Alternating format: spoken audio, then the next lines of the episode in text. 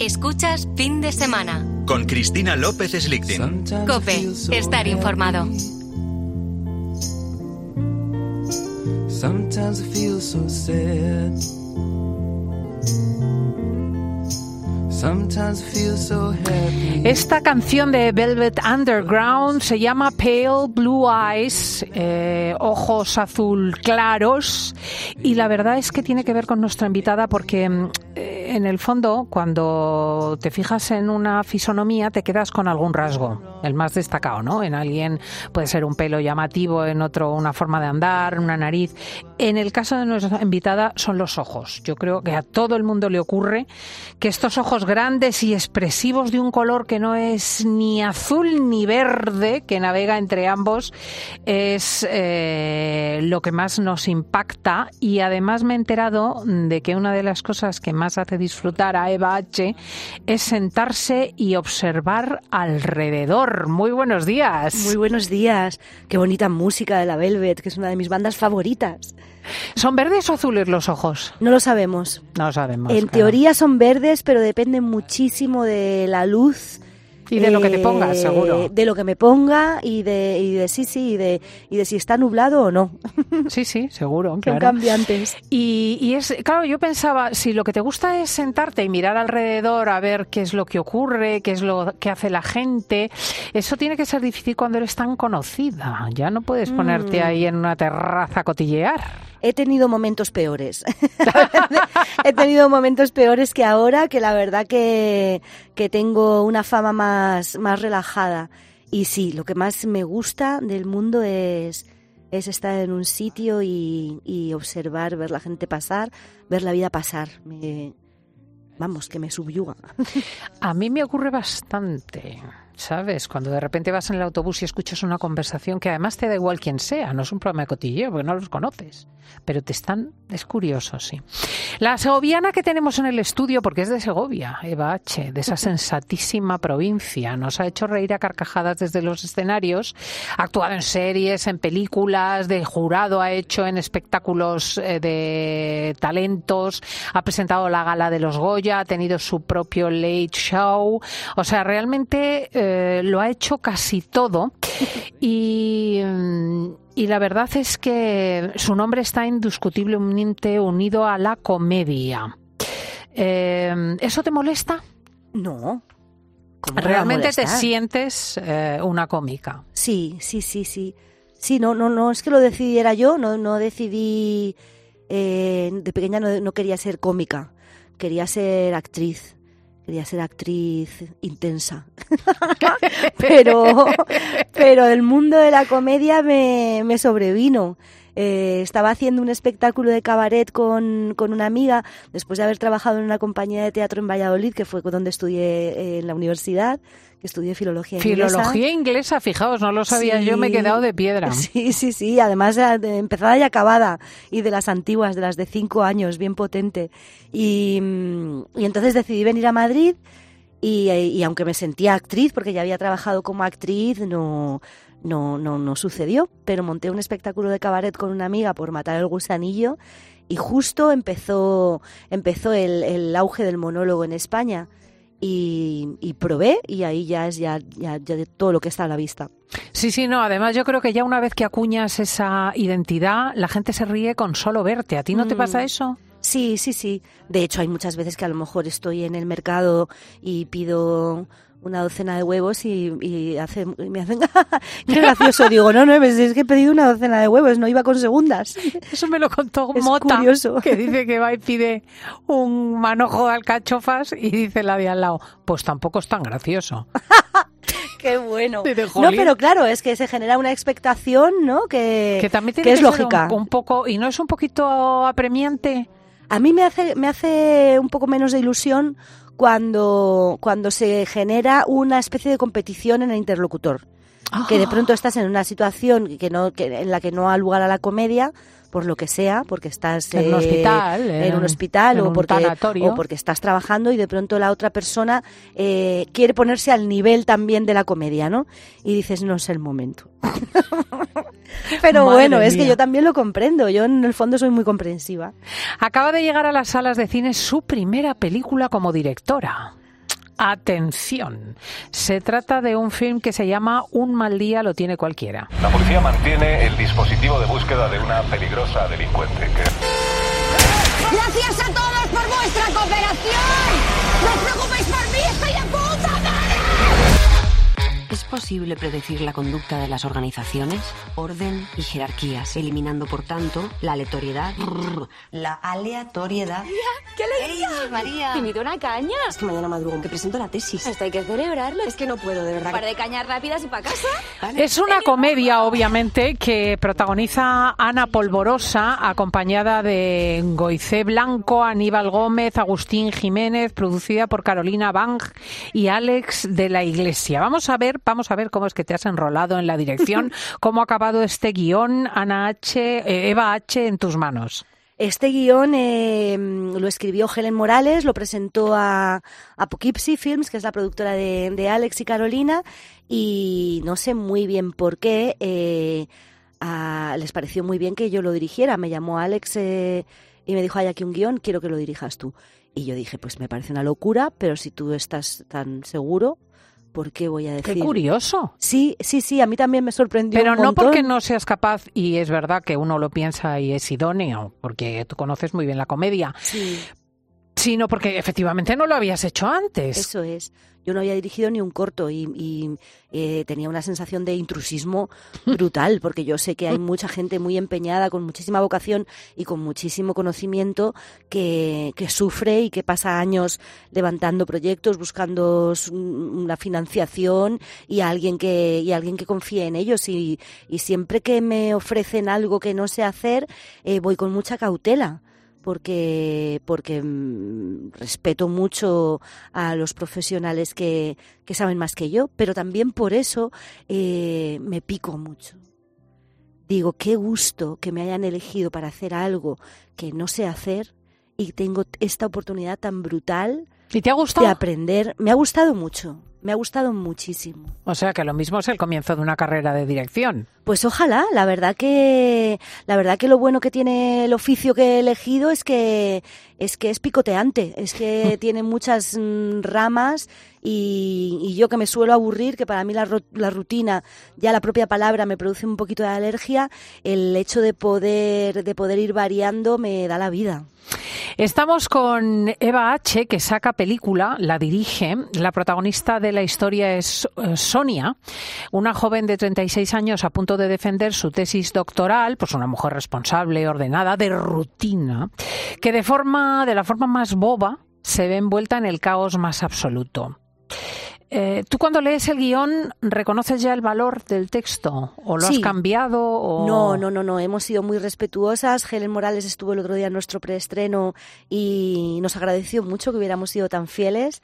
Ana Polvorosa, que es eh, mi actriz principal, también es una mujer eh, muy eficiente, muy profesional y muy respetuosa.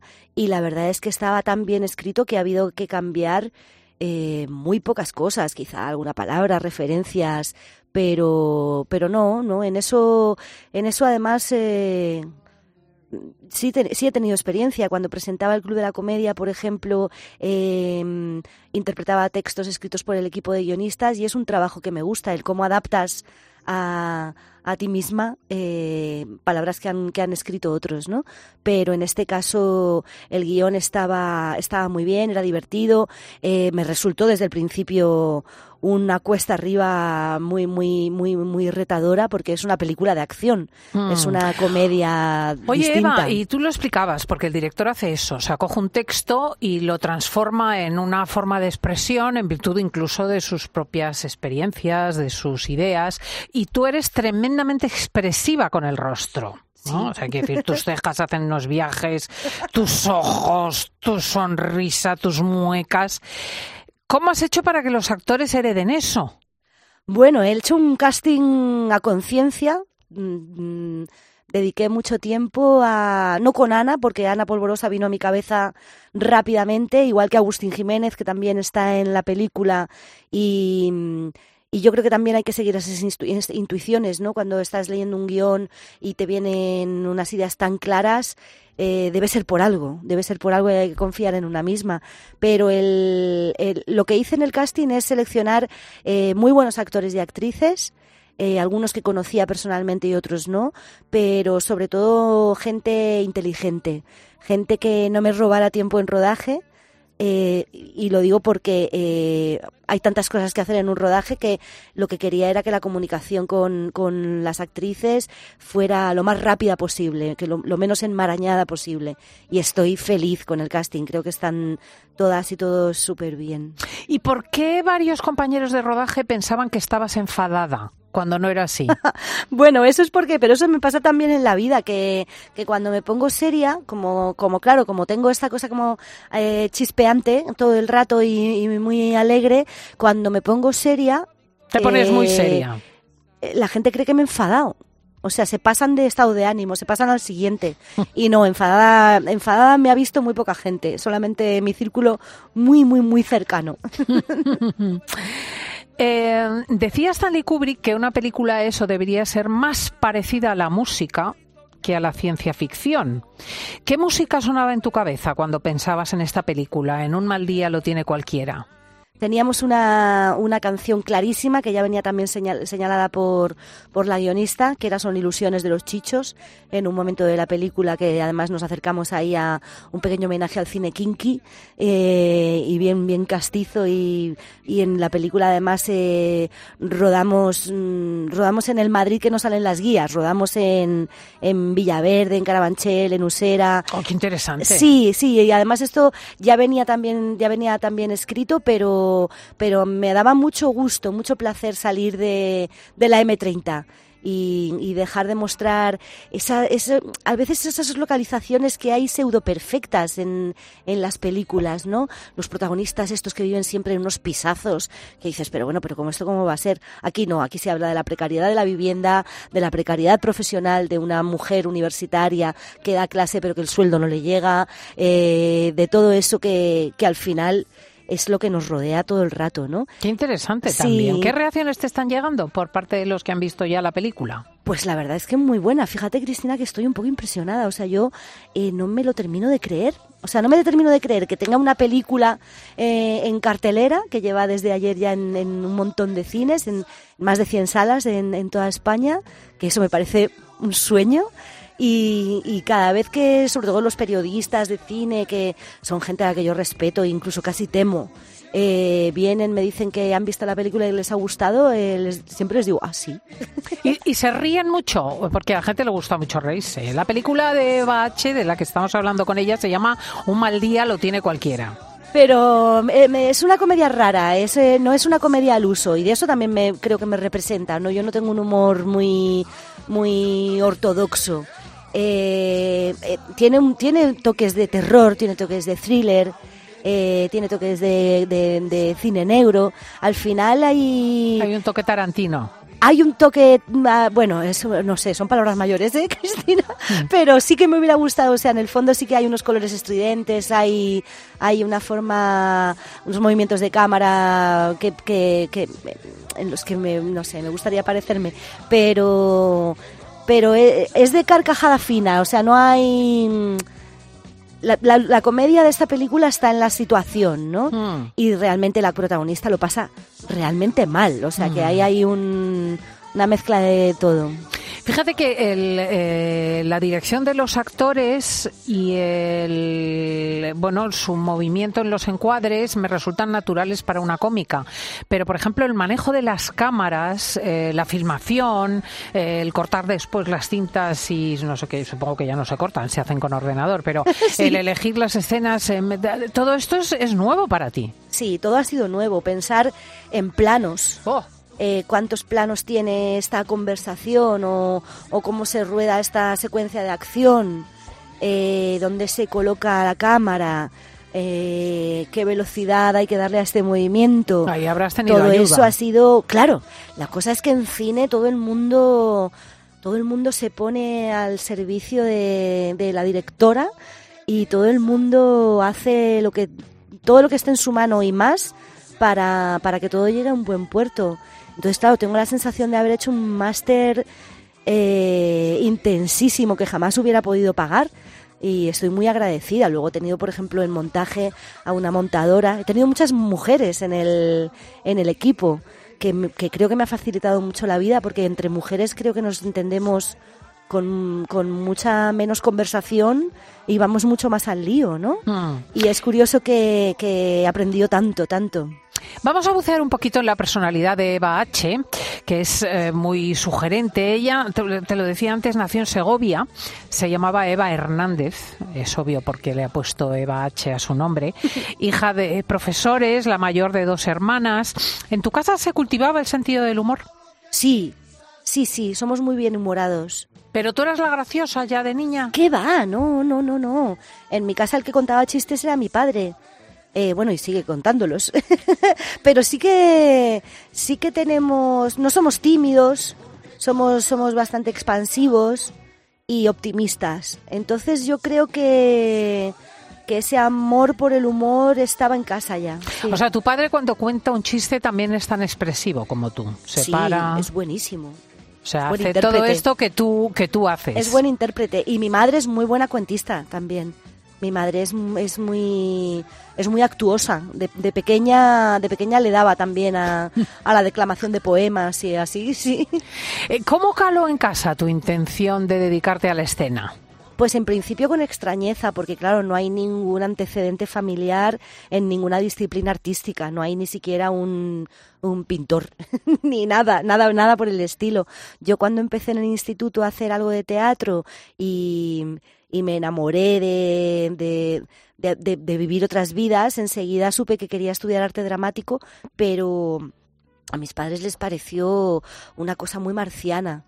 Pero Entonces me fijaos dijeron, que- mira, no, estudia algo que, estudia algo que sea un poquito más, que esté más homologado, porque entonces, claro, tampoco los estudios de teatro eran, eran como ahora, ¿no? Una cosa que respetable. Eh, entonces eran, era una marcianada auténtica y entonces por eso estudié, por eso estudié filología, que era lo siguiente que más me apetecía, pero enseguida, enseguida mm, empecé a trabajar en una compañía de teatro que dependía, o sea que estaba relacionada con la universidad. Claro, es que ella sí es artista. Fíjate que no solamente mm, ha navegado por el mundo del teatro, eh, sino que tuvo eh, una banda de música que se llamaba Vintage.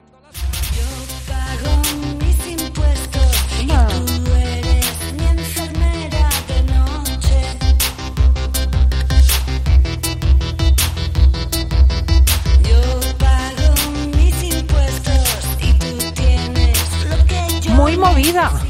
Muy movida, electrónica.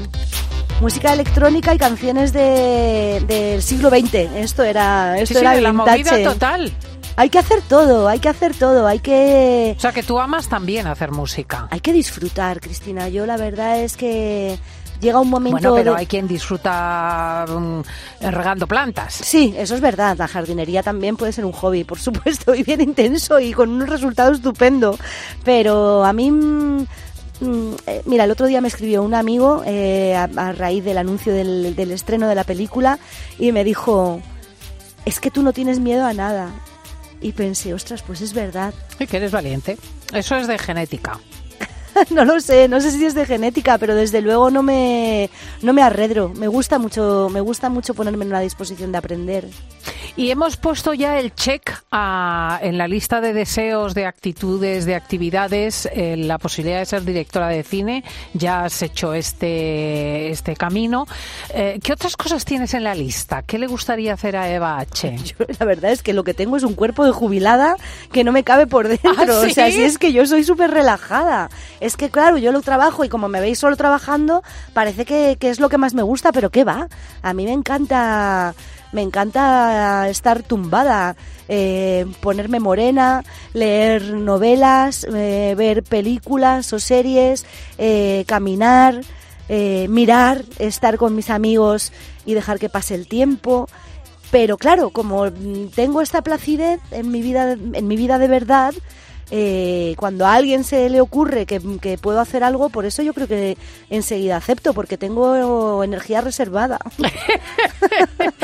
Tiene Eva H. un hijo que, si no me equivoco, tiene 13 o 14 años. Sí. Eh, una edad atroz, perdóname. ¿Qué va, mujer? ¿Te va bien? A mí sí. Es muy bueno. Bueno, es como es, pero es que yo tengo muy presente mi adolescencia. Entonces, eh, y comprendo muy bien las hormonas como mujer menopáusica que soy. Entonces creo que no mm, hay cosas que no dependen de nosotros. Cuando el bicho eh, se pone a funcionar, hay que hacer todo lo posible por no tomárselo como algo personal. Absolutamente. Ese es el método. Yo soy incapaz. No, sí, yo no, a mí se- creo que no se me está dando, no se me está dando mal. De vez en cuando los dos, los dos, imagínate la ensalada hormonal que hay en la casa, ¿no? Pero Sí, pero a lo mejor la ironía y la capacidad de darle una vuelta a las cosas te ayuda. y tomárselo con humor. Bueno, Claro. y tener también una vida desahogada en la que no vas con prisa y que no vas con estrés, porque es muy difícil criar cuando cuando vas eh, cuando vas ajustada económicamente y sobre todo con el tiempo. Yo creo que la gente es muy valiente teniendo hijos cuando no tienen tiempo ni para cuidarse a ellos mismos, ¿no? Mm. Entonces yo, mira, me siento Luego tiene otra cosa en su vida, Eva H., que debe ser muy práctica con un hijo que es un sueco. sí, tengo Tiene- un marido sueco. Tiene un marido sueco, que eso es otra dimensión. Tengo un marido sueco que no conoce lo que es el machismo. Eh, que no que no que no hace eso que decimos algunas veces las mujeres de ayuda en casa ayuda en casa como si fuera un, un invitado no vive en casa y hace las cosas como las hacemos nosotras Sí, que le parece natural poner una lavadora, hacer un guiso. de hecho eh, es muchísimo más amo de caso que yo que, que amo de caso he dicho Sí. amo de casa que yo que estoy siempre para arriba y para abajo Oye, ¿el, ¿el humor de tu marido es el mismo o hay un humor sueco? Eh, los suecos, eh, a mí me, me llamó la atención la primera vez que viajé y estuve una temporada en, en aquel país, porque me imaginaba, porque como por el aspecto parecen más anglosajones que, que mediterráneos, me imaginaba más que iban a tener ese carácter. Y no, la verdad que tienen un sentido del humor eh, más parecido al nuestro que, ¿Ah, sí? que por ejemplo los ingleses o, o los franceses. Tampoco es que yo conozca a todos los ingleses y a todos los franceses, pero es verdad que son bastante, son disfrutones, Hmm. son disfrutones y son y son son extrovertidos. Fíjate. Sí. ¿eh? Los suecos, qué cosas. eh, ¿Quién lo diría? ¿Quién lo diría? Efectivamente. Buceando en Instagram nos hemos encontrado que eres una admiradora de cielos. Sí. Eh, cu- ¿Cuál es el cielo favorito tuyo? Ah, cualquiera. Cualquiera. A que- puntito de llover, lleno de nubes, yo creo con que todo- rayos. además como que cada vez de, yo creo que esto ves es que es, la- es la parte de la vida contemplativa que yo adoro, ¿no? El poder mirar, el poder mirar y, y- y perderte en, en un buen horizonte durante la pandemia, que todo el mundo hacía tantas cosas, y yo decía, pero qué locos, para una vez que, que, que podemos parar, ¿no? Para una vez que podemos parar y mirar hacia adentro y, y pensar en qué necesitamos. Y todo el mundo colgaba de todo y hacía eh, hasta obras de teatro en su casa y programas, y yo decía, pero qué locura. Parad, parad. Parad, ¿no? Y yo ponía, ponía fotos del cielo, del cielo que se veía desde mi casa, porque también pensaba, ¿cuánta gente habrá que, que está, que lleva ya semanas viendo una pared de enfrente que no puede ver, que no puede ver ni un poquito de, ni un poquito de aire libre? Claro. Eh, la Eva H mm, de la madurez, ¿en qué se diferencia de la Eva H de la juventud? Pues yo creo que no, fíjate, no mucho, ¿eh? Tengo más pausas, descanso más, descanso más, eh, pero en el fondo sigo siendo igual de curiosa. Si no, por ejemplo, lo de esta película no hubiera sucedido. Si yo realmente me fuera un poquito, un poquito menos inconsciente, eh, cualquiera, cualquier persona en sus cabales le hubiera dicho a Alex de la Iglesia o a Carolina Bang, mira, no, o sea, eh, gracias, pero, pero esto va a ser demasiado convulso. Pero a mí en el fondo me gusta la convulsión. Aquí la tenemos. Es niña todavía, todavía se pregunta por las cosas, todavía se enrola en productos y en proyectos y efectivamente sigue siendo curiosa, que es una de las características fundamentales del estar vivo. La película se llama Un mal día lo tiene cualquiera y evidentemente si la ha dirigido Eva H eh, será una cosa grata que nos saque una sonrisa, o sea que merece la pena echarle un vistazo. Muchísimas gracias, Eva. Ha sido un grandísimo placer. Igualmente. Un Que vaya placer súper bien. Y que sean más veces que vengas. Y en las cumbres de tu cuerpo se enreda toda la luna.